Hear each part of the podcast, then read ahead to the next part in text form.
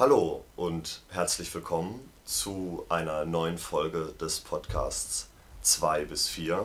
Wie fast immer an dieser Stelle begrüßen euch Konrad und Arne. Hallo. Und wir wollen heute über ein arbeitsrechtliches Thema sprechen, und zwar über moderne Arbeitsverhältnisse bei Uber, Foodora und Co. Und dafür haben wir uns auch einen Gast eingeladen. Wir haben uns eingeladen Herrn Professor Dr. Krause. Herr Krause hat an der Freien Universität Berlin und an der Georg-August-Universität Göttingen studiert, hat 1994 promoviert mit der Schrift Rechtskrafterstreckung im kollektiven Arbeitsrecht, hat 2001 habilitiert mit der Schrift Mitarbeit im Unternehmen und ist seit 2006 Professor für Bürgerliches Recht und Arbeitsrecht an der Georg-August-Universität Göttingen und Direktor des Instituts für Arbeitsrecht. Schön, Herr Krause, dass Sie heute dabei sind. Herzlich willkommen. Ja, ich freue mich auch, dabei zu sein. Dann wollen wir auch gleich in das Thema einsteigen. Und zwar geistern ja seit einiger Zeit äh, Begriffe wie Scheinselbstständigkeit, Subunternehmertum ähm, durch die Medien, wenn man über Paketboten, Foodora, Essensauslieferanten ähm, spricht. Herr Krause, ich würde Sie mal bitten, einen kurzen Einstieg, einen Aufriss ähm, quasi in diese Thematik zu geben. Das heißt, was ist überhaupt damit gemeint, wenn man über Scheinselbstständigkeit spricht? Was macht sie denn zur Scheinselbstständigkeit? Und wo ist vielleicht auch ähm, der Unterschied zu einer ähm, in Anführungszeichen traditionelleren, einem traditionelleren Anstellungsverhältnis?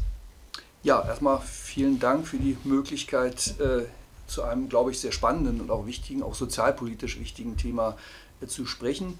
Sie haben erstmal das Stichwort äh, Scheinselbstständigkeit genannt. Das ist natürlich jetzt sehr weit.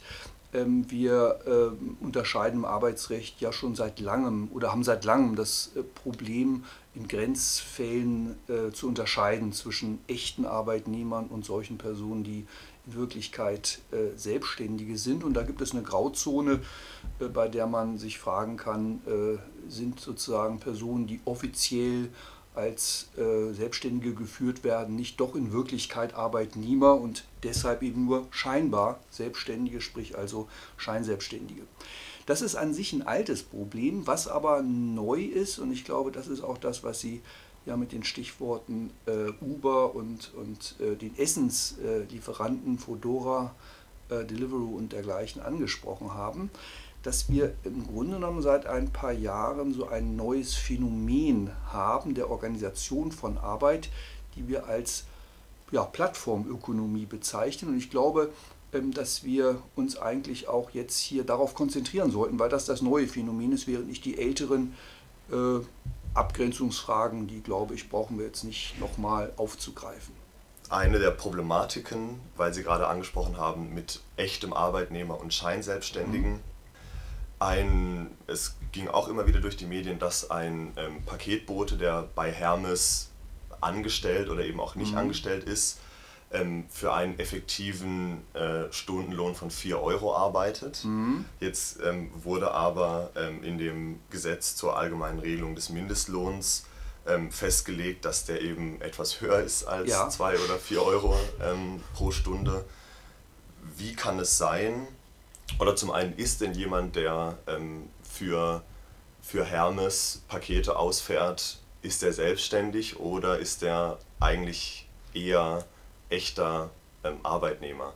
Ja, ähm, ich will mal, will mal so anfangen. Ähm, die Personen, um die es geht, werden von Hermes offenbar, ich äh, habe jetzt nicht die genauen Vertragsgestaltungen vor Augen, aber ich gehe mal davon aus, sie werden eben als Selbstständige geführt, um auf diese Art und Weise natürlich äh, in einem nicht unerheblichen Maße Kosten einzusparen. Denn das sollten wir uns äh, von vornherein vor Augen halten. Wenn eine Person eben Arbeitnehmer ist, finden eine Reihe von Schutzvorschriften äh, Anwendung. Mindestlohn, das haben Sie ja erwähnt, der im Moment bei 9,21 Euro, meine ich, pro Stunde liegt, müsste man nochmal genau verifizieren.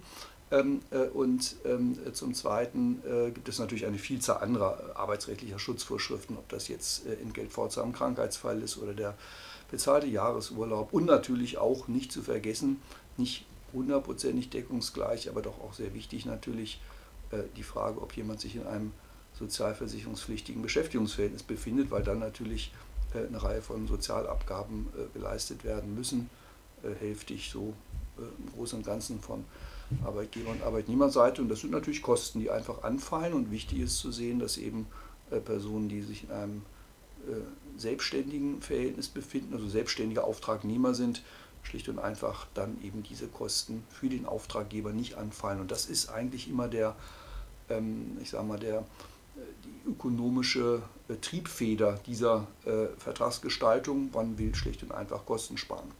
Nun ist es so, das muss man sehen, die Frage, ob jemand Arbeitnehmer ist oder nicht, ist nicht allein abhängig davon, ob der Auftraggeber will, dass jemand Arbeitnehmer ist oder nicht, sondern das richtet sich natürlich nach dem geltenden Recht. Und da gibt es seit äh, ungefähr zwei Jahren oder gut zwei Jahren eine Vorschrift im BGB, äh, die uns genau sagt, unter welchen Voraussetzungen jemand Arbeitnehmer ist und äh, unter welchen Voraussetzungen das eben nicht der Fall ist. Äh, wobei man sagen muss, das ist, hört sich jetzt vielleicht erstaunlich an, dass es erst seit zwei Jahren im Gesetz geregelt ist, aber das war über Jahrzehnte hinweg äh, in der Rechtsprechung äh, so entschieden worden und der Gesetzgeber hat dann irgendwann mal diese Grundsätze, die von der, vom Bundesarbeitsgericht entwickelt worden sind, dann in Gesetzesrecht überführt. Ähm, die Norm ist im Einzelnen, wenn man sie liest, so ein bisschen mm, nicht gut formuliert vielleicht. Aber im Wesentlichen kann man sagen, entscheidend ist, ob sich jemand in persönlicher Abhängigkeit befindet. Und die maßgeblichen Kriterien sind die Weisungsbindung des Betreffenden und die Frage, ob derjenige in eine ja, fremdbestimmte Arbeitsorganisation integriert ist. So, und jetzt muss man sich das tatsächlich im Einzelnen anschauen. Das kann man gar nicht pauschal äh, beantworten, äh, sondern man muss sich tatsächlich jedes einzelne Beschäftigungsverhältnis anschauen. Und zwar Erstens, was ist vereinbart und vor allem, fast noch wichtiger, wie wird es praktiziert?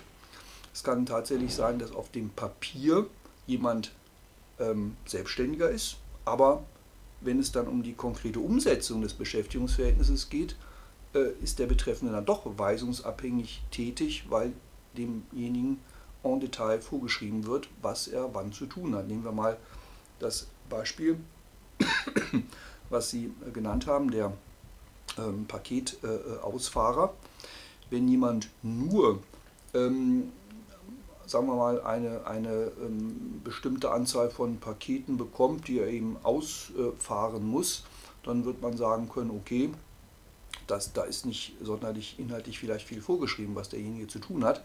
Wenn es also so ist, dass dem, äh, der betreffenden Person sehr detailliert äh, vorgegeben wird, ähm, welche Pakete er in welcher Reihenfolge auszutragen hat, welche äh, oder auszufahren hat, welche Kunden er ähm, äh, anzufahren hat, welche Strecken er zu benutzen hat, dann äh, kann es äh, durchaus sein, dass die äh, Bindung der betreffenden Person so intensiv ist, dass man zu dem Ergebnis kommt, der Betreffende ist in Wirklichkeit ähm, äh, Arbeitnehmer und eben nicht lediglich Selbstständiger.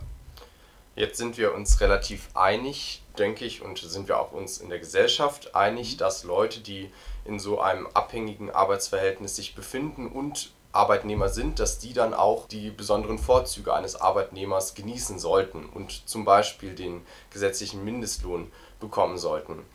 Wie bekommen wir es hin, dass das auch effektiv durchgesetzt wird und eine solche Umgehung, die jetzt möglicherweise praktiziert wird von Subunternehmern und von insbesondere Paketzustellern zum Beispiel, wie bekommen wir es hin, dass das effektiv der Mindestlohn und andere Sozialversicherungsverhältnisse durchgesetzt wird? Würden Sie sagen, dass die gesetzlichen Regelungen dafür ausreichend sind und wir nur eine stärkere Kontrolle brauchen? Oder ist es möglicherweise so, dass wir neue gesetzliche Grundlagen brauchen. Ich spiele jetzt so ein bisschen auf den Gesetzentwurf von Hubertus Heil an, der mhm. im April mal durch die Medien gegeistert ist. Jetzt findet man nichts mehr davon, möglicherweise weil sich mhm. auch Wirtschaftsminister Peter Altmaier ein bisschen dagegen ausgesprochen hat. Wie schätzen Sie es ein? Brauchen wir eine konkrete, eine bessere Durchsetzung der jetzigen gesetzlichen Regelungen oder brauchen wir möglicherweise neue ja, ich will mal mit der äh, zweiten Frage beginnen. Äh, bedarf es neuer gesetzlicher Regelungen zu einer präziseren Abgrenzung äh, zwischen ähm, Arbeitnehmern und äh, Selbstständigen?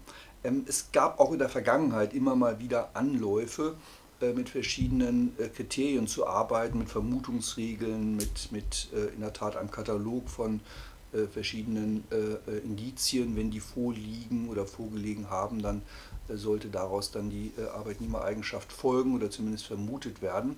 Ähm, das hat sich ähm, vielleicht eigentlich doch nur in einem begrenzten Maße bewährt und das vieles ist dann auch gar nicht ähm, auch umgesetzt worden. Äh, ich glaube, ähm, mit noch einer, einer noch so präzisen gesetzlichen Regelung wird man eigentlich der Vielfalt der Erscheinungen äh, gar nicht so richtig äh, Rechnung tragen. Die grundsätzlichen Kriterien sind ja eigentlich klar. Es geht um Weisungsbindung, es geht um die Eingliederung in eine fremdbestimmte Organisation, sodass die Frage eher ist, wie sieht es im konkreten Einzelfall aus? Äh, und äh, ein Gesetz wird da eigentlich auch wenig äh, dazu beitragen können, diese, diese Grenzfälle, diese Grauzonenfälle ähm, jetzt umfassend zu erhellen. Richtig ist, dass ähm, es ähm, auch eine Frage der also Durchsetzung in dem Sinne ist, dass es ja erstmal Sache des einzelnen Beschäftigten ist, notfalls seinen Status als Arbeitnehmer einzuklagen. Und das, da könnte man sagen, da kann es hier und da auch äh, Vollzugsdefizite geben, in dem eben Personen tatsächlich Arbeitnehmer sind, aber sich aus irgendwelchen Gründen vielleicht nicht trauen, ähm, den Auftraggeber auch wirklich äh, ja, gerichtlich äh, in Anspruch zu nehmen. Ähm, das ist sicherlich richtig. Wenn es vielleicht noch um die Frage geht, Umsetzung auch regelrecht arbeitsrechtlicher Regelung, auch da das ist ein ganz altes Problem, dass es da vielfältige ähm, Durchsetzungsdefizite gibt. Nicht umsonst ist es ja so, dass gerade auch beim Mindestlohn ähm, äh, es ja erstmal ähm, so Regelungen gibt, die versuchen, das auch zu effektivieren. Ähm, äh, das wird ja auch behördlicherseits überwacht, äh, dass, es, äh, äh, dass der Mindestlohn gezahlt wird. Da müssen auch ähm, werden, Kontrollen durchgeführt, auch vielleicht nicht in dem Maße, wie das eigentlich sein müsste oder sein sollte. Äh, das ist ein altes, auch politisches Problem, dass da vielleicht die Behörden noch personell stärker ausgestattet werden müssten.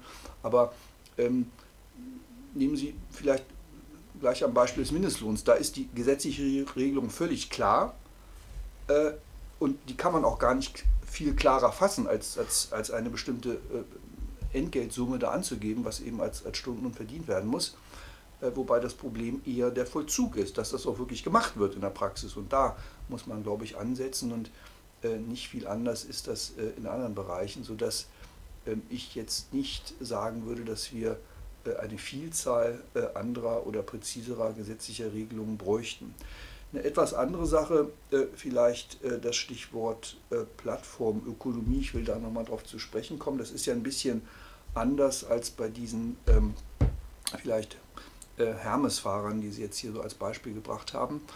Ähm, die Besonderheit bei solchen äh, Phänomenen wie Uber oder Deliveroo äh, besteht ja äh, gerade darin, dass da im Grunde die gesamten Aufträge über das Internet, über Smartphone-Apps da äh, äh, an die Beschäftigten kommen und die formal in der Tat auch ähm, erstmal als äh, selbstständige ja, Werkvertragsbeschäftigte äh, eingestuft werden. Aber, und das ist ganz interessant, ähm, es gibt ähm, noch nicht in Deutschland, also jedenfalls zu diesen Fällen, äh, aber in manchen anderen Ländern mittlerweile gerichtliche Entscheidungen, in denen diese Personen oder einzelne von ihnen jedenfalls äh, versucht haben, einen, ihren Arbeitnehmerstatus äh, einzuklagen. Und das ist tatsächlich gelungen in äh, England in manchen Fällen, also was Uber-Fahrer angeht und ähm, äh, soweit ich weiß in Holland, da ging es um diese Deliveroo-Fahrer, also die Essensauslieferer. Äh, und das ist ein ganz interessantes Phänomen, vielleicht müsste das auch mal in Deutschland äh, geschehen. Mir ist bislang nur ein Verfahren geläufig, das wird auch demnächst äh, entschieden, ähm, äh, wo es um auch wieder ein etwas anderes Phänomen geht, nämlich das sogenannte Crowdwork, wo sämtliche Tätigkeiten über das Internet, auch die Tätigkeit selber über das Internet erbracht wird. Das ist ja bei Uber-Fahrern, Deliveroo-Fahrern ein bisschen was anderes, weil die ja die Tätigkeit selber noch wenn man so will, analog erbringen. Also äh, äh, jetzt eine, eine, eine Dienstleistung einem konkreten Kunden erbringen, während ähm, bei diesem Crowdwork alles nur noch über das Internet läuft und ganz bestimmte Aufgaben da ähm, ja, erfüllt werden oder, oder geleistet werden. Äh, und man sich da eben auch fragen kann, sind das eigentlich jetzt nur noch ähm, ja, Selbstständige, die jetzt zu Hause sitzen vom PC und dann irgendwelche Aufgaben ausführen? Oder ist das vielleicht doch so, dass manche Plattformen die Tätigkeit so steuern und kontrollieren und einengen, dass der Betreffende eigentlich doch überhaupt keinen Freiraum mehr hat bei der Ausführung der Tätigkeit und deshalb ähm, er eben doch als Arbeitnehmer einzustufen ist. Wie gesagt, wir werden das sehen, wenn da die ersten Entscheidungen kommen. Das ist sehr spannend, äh, aber natürlich bislang eine noch nicht abschließend geklärte Rechtsfrage. Das muss man, muss man in aller Deutlichkeit sagen. Wenn wir mal dann annehmen würden, die Fahrer bei Foodora, Deliveroo und so weiter sind nicht in einem abhängigen, weisungsgebundenen Arbeitsverhältnis, sondern sind tatsächlich ähm, Selbstständige. Was, was sind denn Vorteile, gerade auch in der Art und Weise, wie die Beschäftigten dann tätig sind vielleicht, ähm, was sie von einem klassischen Selbstständigen, also eben diese Grauzone, was wäre Vorteil oder was sind Vorteile mhm. für ähm, die betroffenen Personen, wenn die eben als Selbstständige agieren? Tja, also wenn es um die Vorteile für die betroffenen Personen selber geht, da muss man wahrscheinlich lange schauen, um da was zu finden. Sicherlich, äh, viele machen das äh, schlicht und einfach, um ein hohes Maß an Flexibilität zu haben. Ähm, äh, diese Tätigkeiten zeichnen sich ja dadurch aus, ob das jetzt äh, eben diese Deliveroo-Fahrer sind oder ähm, jetzt äh, Uber-Fahrer, wobei Uber ähm, das klassische Uber-Modell in Deutschland im Moment nicht ähm, praktiziert wird, aus verschiedenen Gründen. Äh, aber das ist ja, sind ja auch internationale Phänomene. Es ist ja keineswegs so, dass das jetzt nur in Deutschland so ist.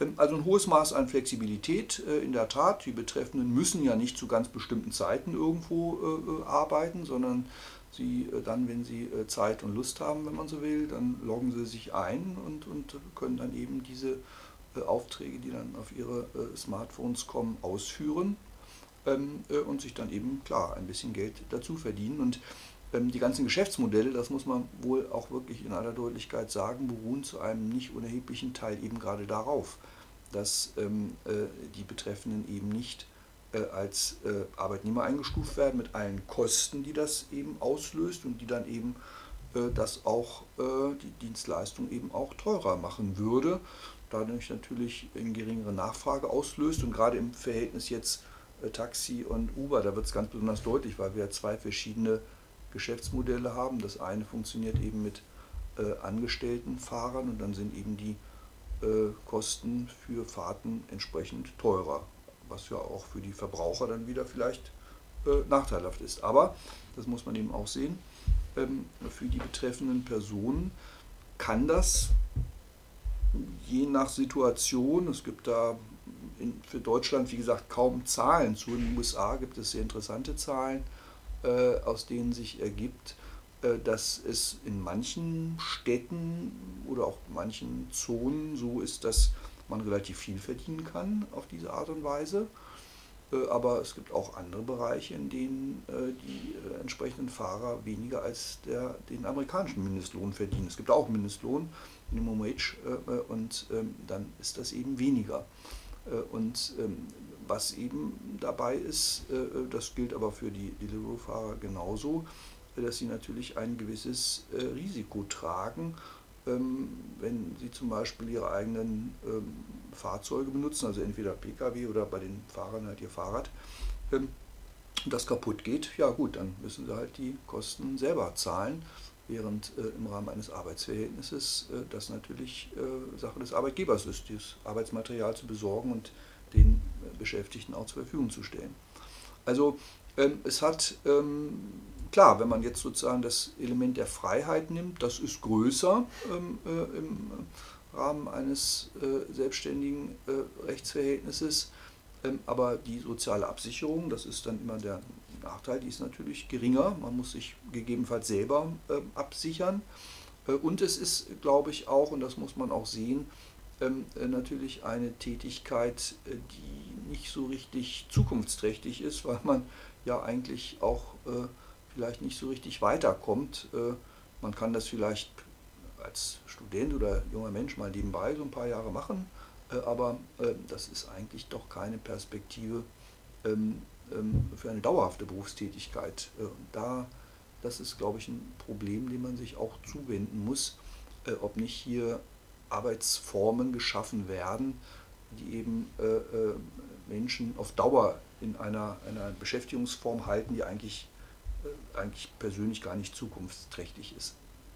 In Anbetracht dieser Ausführungen würden Sie sagen, dass das heutige Arbeitsrecht und die strenge Abgrenzung zwischen Arbeitnehmer oder komplett selbstständig überhaupt zeitgemäß ist? Oder ist es vielleicht Zeit darüber nachzudenken, diese Mischformen, die Sie ja sehr gut beschrieben haben, mhm. auf der einen Seite schon in einer gewissen Weise weisungsabhängig und immer für den einen Anbieter arbeitend, auf der anderen Seite trotzdem diese Freiheit ausnutzend, braucht es da neue gesetzliche Regelungen und eine neue Konzeption im mhm. Generellen, um auf diese, ich nenne es jetzt mal, modernen Arbeitsverhältnisse richtig einzuwirken und das richtig zu regeln? Ja, da sprechen Sie eine ganz äh, interessante Frage an. Also zunächst einmal äh, kann man sagen, das deutsche Arbeitsrecht kennt ja schon eine ganz traditionelle Zwischenform zwischen Arbeitnehmer und Selbstständigen, nämlich die sogenannte arbeitnehmerähnliche Person.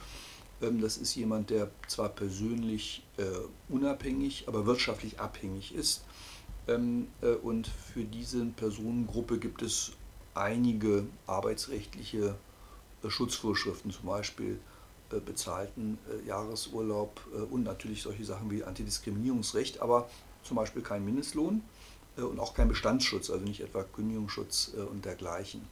Ähm, das könnte man natürlich noch ein Stückchen äh, ausbauen und speziell nochmal für das Thema der ähm, Crowdworker, die jetzt ja häufig zu Hause arbeiten, vor ihrem PC sitzen, gibt es auch nochmal eine Regelung, äh, die man vielleicht zukunftsträchtiger ausbauen könnte. Das, das sogenannte Heimarbeitsgesetz, das ist an sich ein ganz altes Gesetz, was sich so bezog auf äh, so die klassischen äh, Situationen, wo jemand zu Hause irgendwelche ja, kleinen Gegenstände herstellt, handwerklich, und die dann ähm, über äh, bestimmte Auftraggeber äh, vermarktet. Ähm, äh, das ist an sich äh, vielleicht ein Gesetz, was man mal reformieren könnte, um es eben für diese moderneren Formen ähm, der internetbasierten Arbeit, die es natürlich früher gar nicht gab, ähm, äh, nutzbar zu machen. Ähm, was man auch vielleicht noch ähm, äh, überlegen könnte und sollte, aber das ist ein bisschen Zukunftsmusik, ähm, äh, in der Tat ähm, diese auf den ersten Blick ja doch relativ starre Abgrenzung zwischen ähm, Arbeitnehmer auf der einen Seite und Selbstständigen auf der anderen Seite, wenn auch mit diesen Zwischenformen, ähm, führt in der Tat immer dazu, dass äh, ein relativ starker ökonomischer Druck ähm, äh, aufgebaut wird ähm, äh, dass man sich eben diesen, äh, oder in bestimmten Situationen jedenfalls, ähm, äh, ähm, in den Bereich der, also der Auftraggeber sich in den Bereich der Selbstständigkeit hineinflüchten, also Personen, die sie beauftragen, eben als Selbstständige halten, um auf diese Art und Weise eben Kosten zu sparen.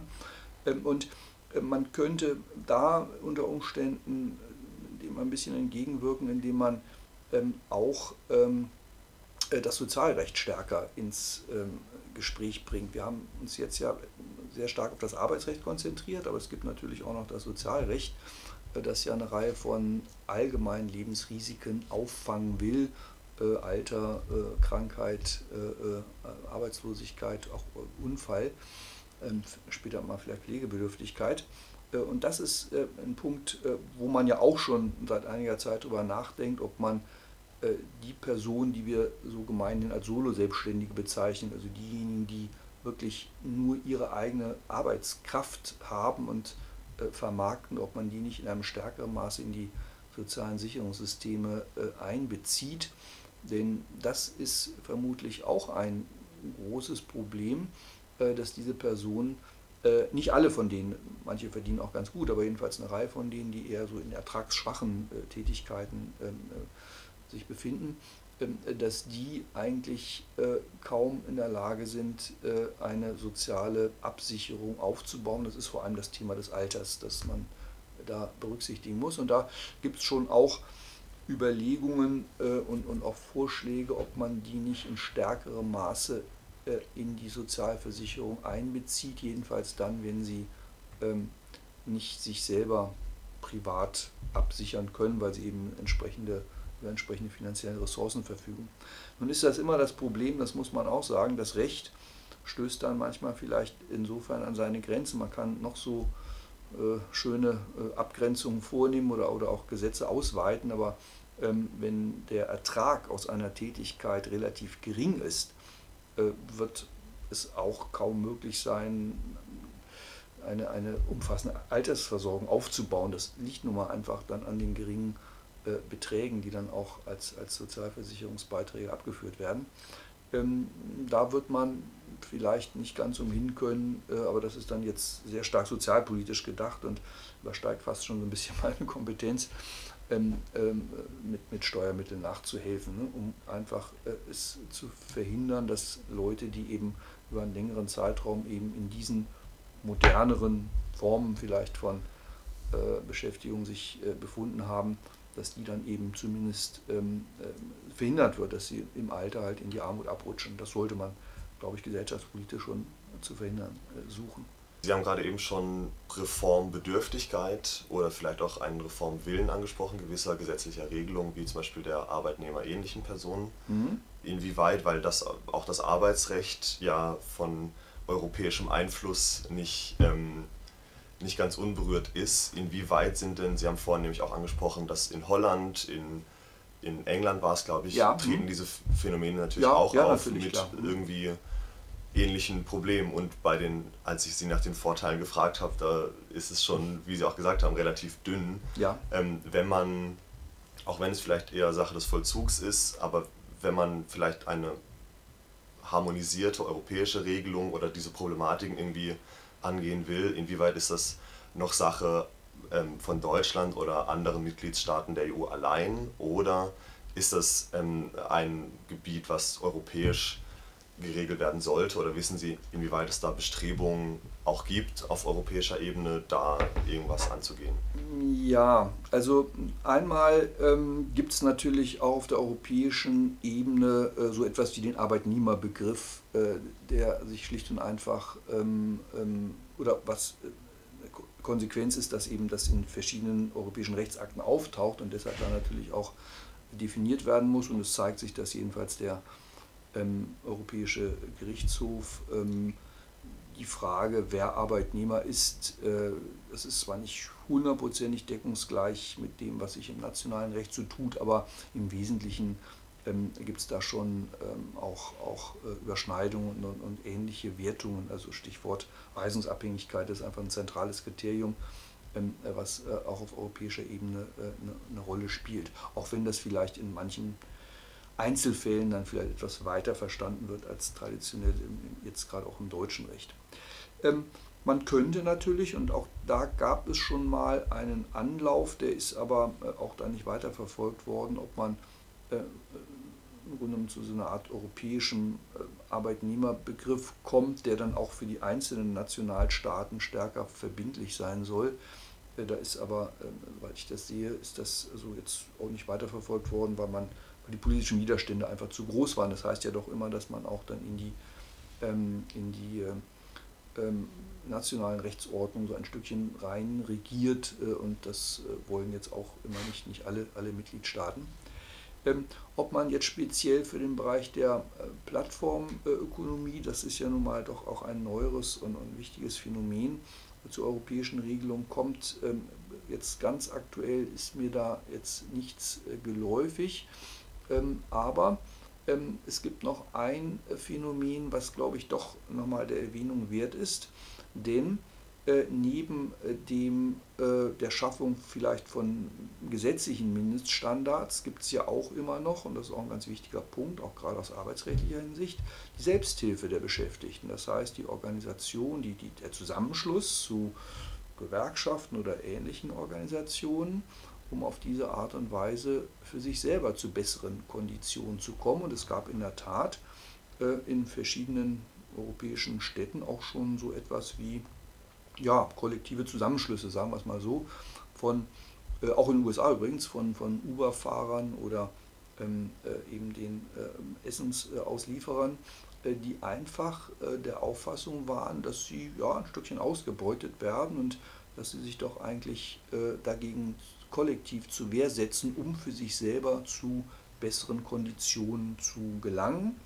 Und das ist, glaube ich, ein, auch ein ganz vielversprechender Weg, denn das ist ja eigentlich so die traditionelle Reaktion auch der klassischen Arbeitnehmerschaft wenn man den Eindruck hat, dass die Entgelte zu niedrig sind, ist das eine, dass man vielleicht sagt, der Staat müsste was machen, aber das ist eigentlich immer die zweitbeste Lösung. Die bessere ist eigentlich äh, die marktkonformere, wenn man so will, äh, dass die Arbeitnehmer sich zusammenschließen zu äh, Koalitionen, zu Gewerkschaften und dann eben kollektiv für sich selber ähm, äh, im Verhältnis dann durch, durch Vereinbarungen oder Verhandlungen mit der Arbeitgeberseite äh, zu besseren Konditionen zu gelangen. Und das hat ja auch in vielen Bereichen funktioniert, das ist ja auch ganz gut, denke ich mal, äh, in den großen Bereichen der deutschen Wirtschaft und warum soll das nicht auch in diesem Bereich funktionieren. Aber, und das ist der Punkt, auf den ich hinaus will, da gibt es nämlich ein rechtliches Problem, das darin besteht, dass es ja ein Kartellverbot gibt. Also eigentlich ein Verbot, dass sich Selbstständige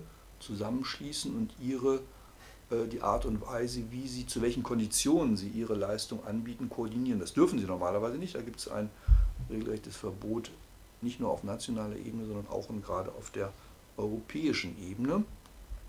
Und da muss man, muss man äh, im Grunde genommen jetzt ran, nämlich bei der Frage, wie weit reicht das eigentlich, dieses Verbot, dass echte Unternehmen, echten Unternehmen es untersagt wird, die Preise abzusprechen. Das leuchtet völlig ein, das ist absolut sinnvoll äh, und das äh, sollte in keiner Weise in Frage gestellt werden.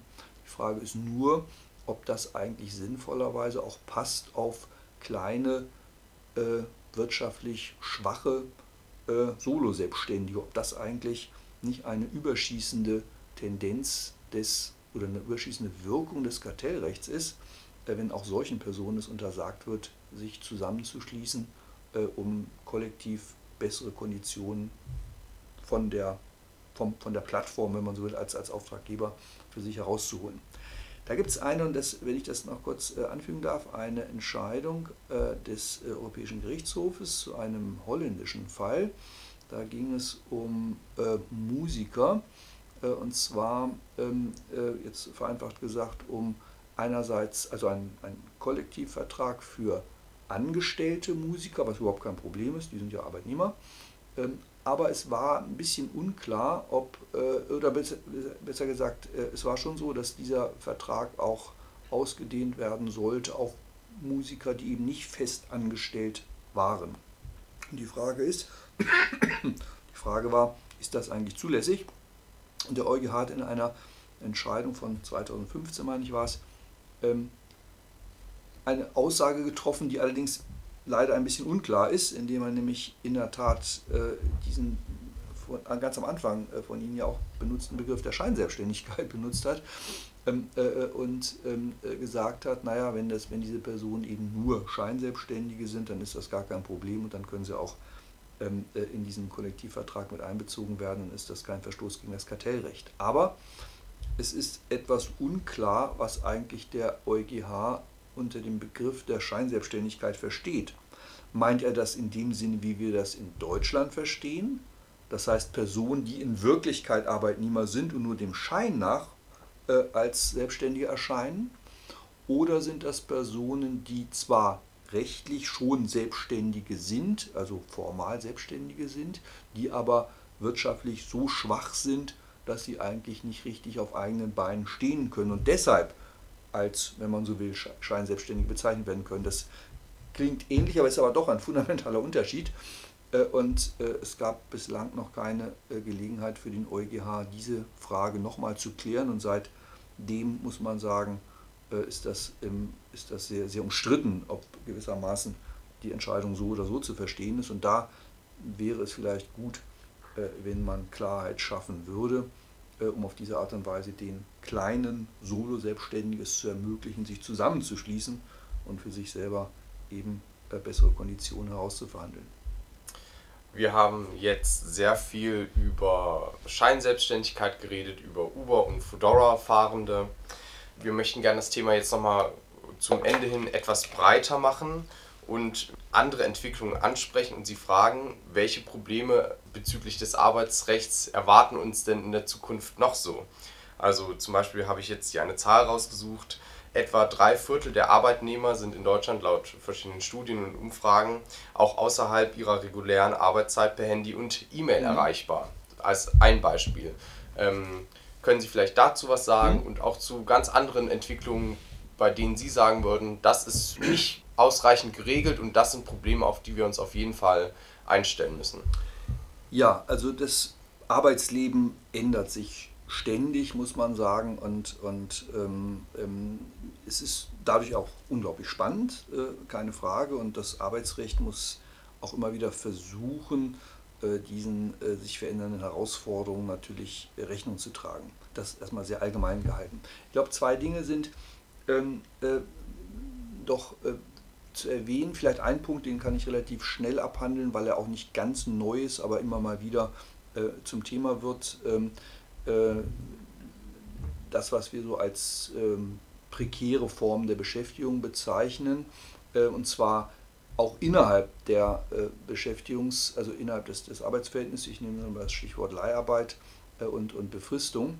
Vielleicht Leiharbeit, ähm, da haben wir im Moment so knapp eine Million, es ist ein bisschen, im Moment ein bisschen rückläufig, die, die Zahlen.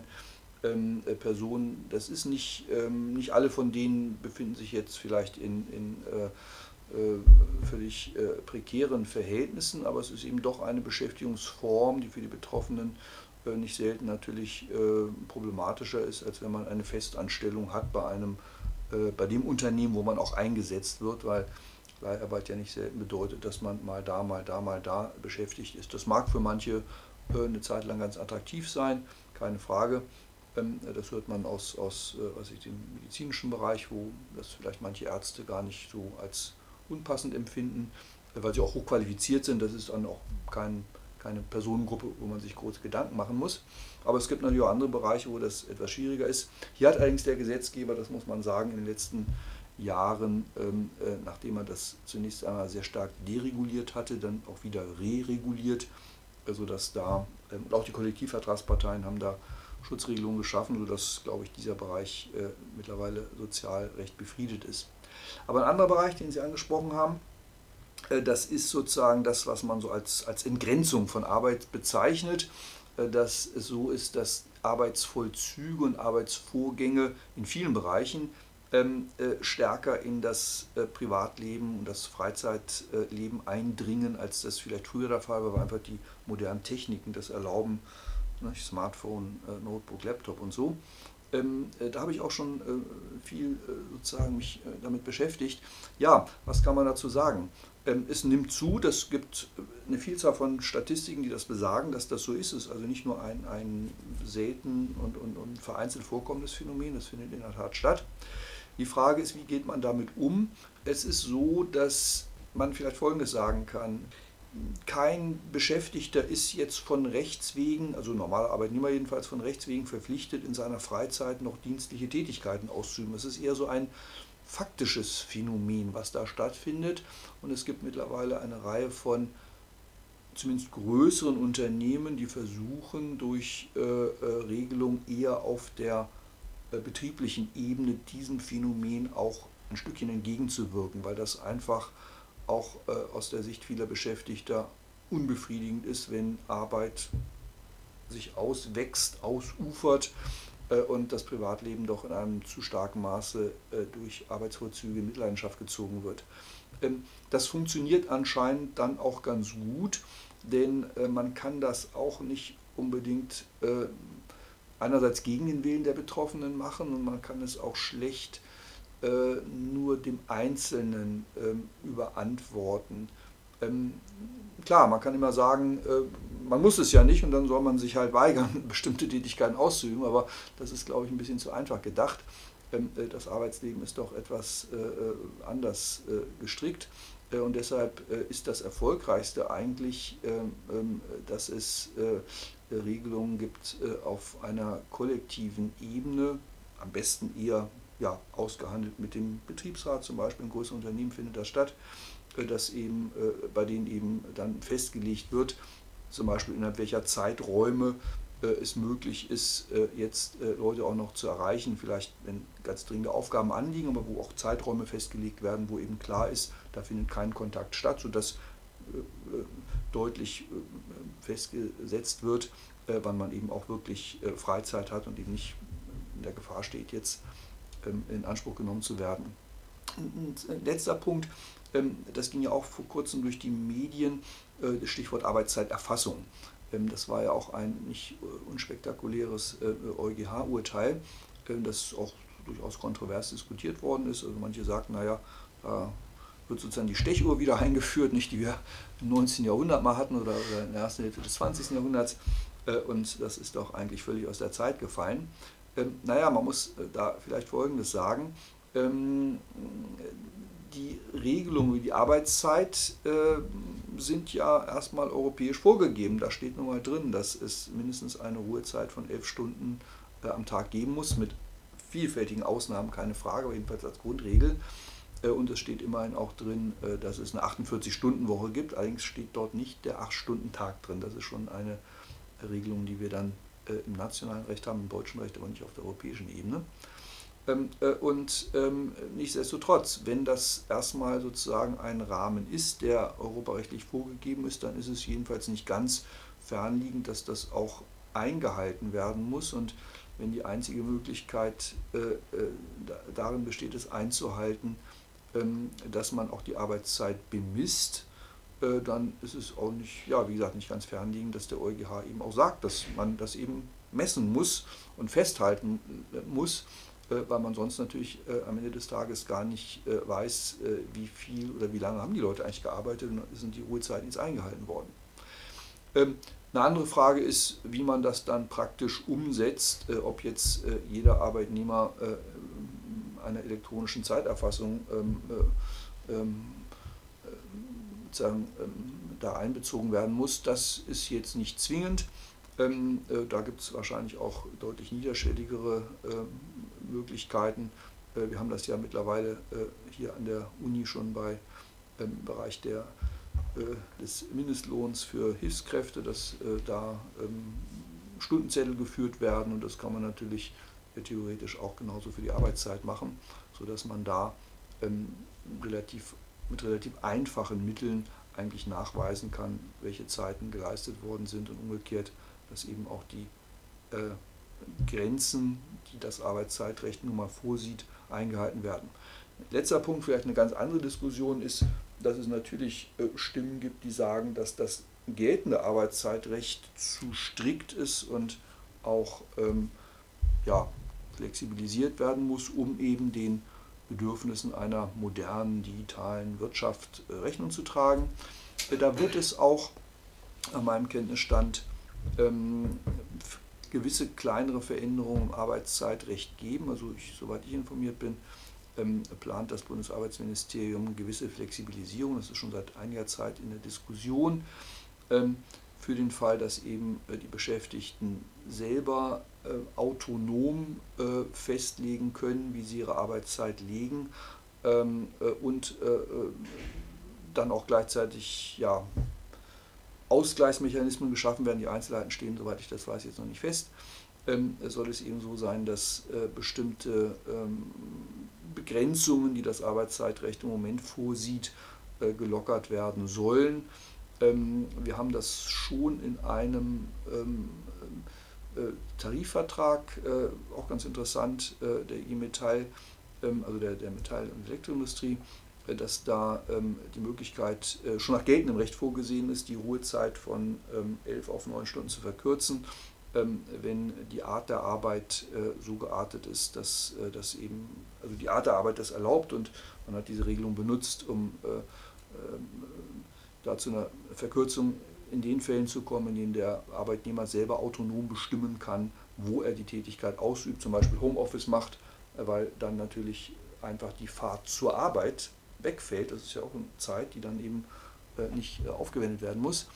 Äh, und wenn der Betreffende das eben festlegen kann, dann würde sich eben die Möglichkeit oder die Zeit zwischen dem Ende der einer, einer Arbeitsschicht und, und dem Beginn der nächsten Tätigkeit eben von elf auf neun Stunden verkürzen, was vielleicht Sinn macht, weil eben, wie gesagt, die Zeiten wegfallen, die man eben normalerweise benötigt, um von der Arbeitsstelle nach Hause zu fahren oder umgekehrt von zu Hause zur Arbeitsstelle. Gut, mit diesem äh, kleinen Ausblick, was uns zukünftig so erwarten wird, möchten wir uns recht herzlich bedanken bei Ihnen, dass Sie bei uns zu Gast waren heute im Podcast. Ja, vielen Dank. Und damit auch zum Ende kommen unserer äh, Folge und uns von unseren Zuhörerinnen und Zuhörern verabschieden. Wir hoffen natürlich, dass euch die Folge gefallen hat. Abschließend können wir nur noch mal darauf hinweisen, dass ihr uns gerne Kritik, aber auch Lob per E-Mail zukommen lassen könnt an die E-Mail-Adresse bis4.web.de oder natürlich einen Kommentar bei iTunes oder Soundcloud hinterlassen könnt, wo ihr den Podcast findet, wie unter allen Podcast-Apps. Und wir hoffen, dass ihr auch bei der nächsten Folge wieder einschaltet. Das zum Ende. Ciao und bis bald. Tschüss. Tschüss.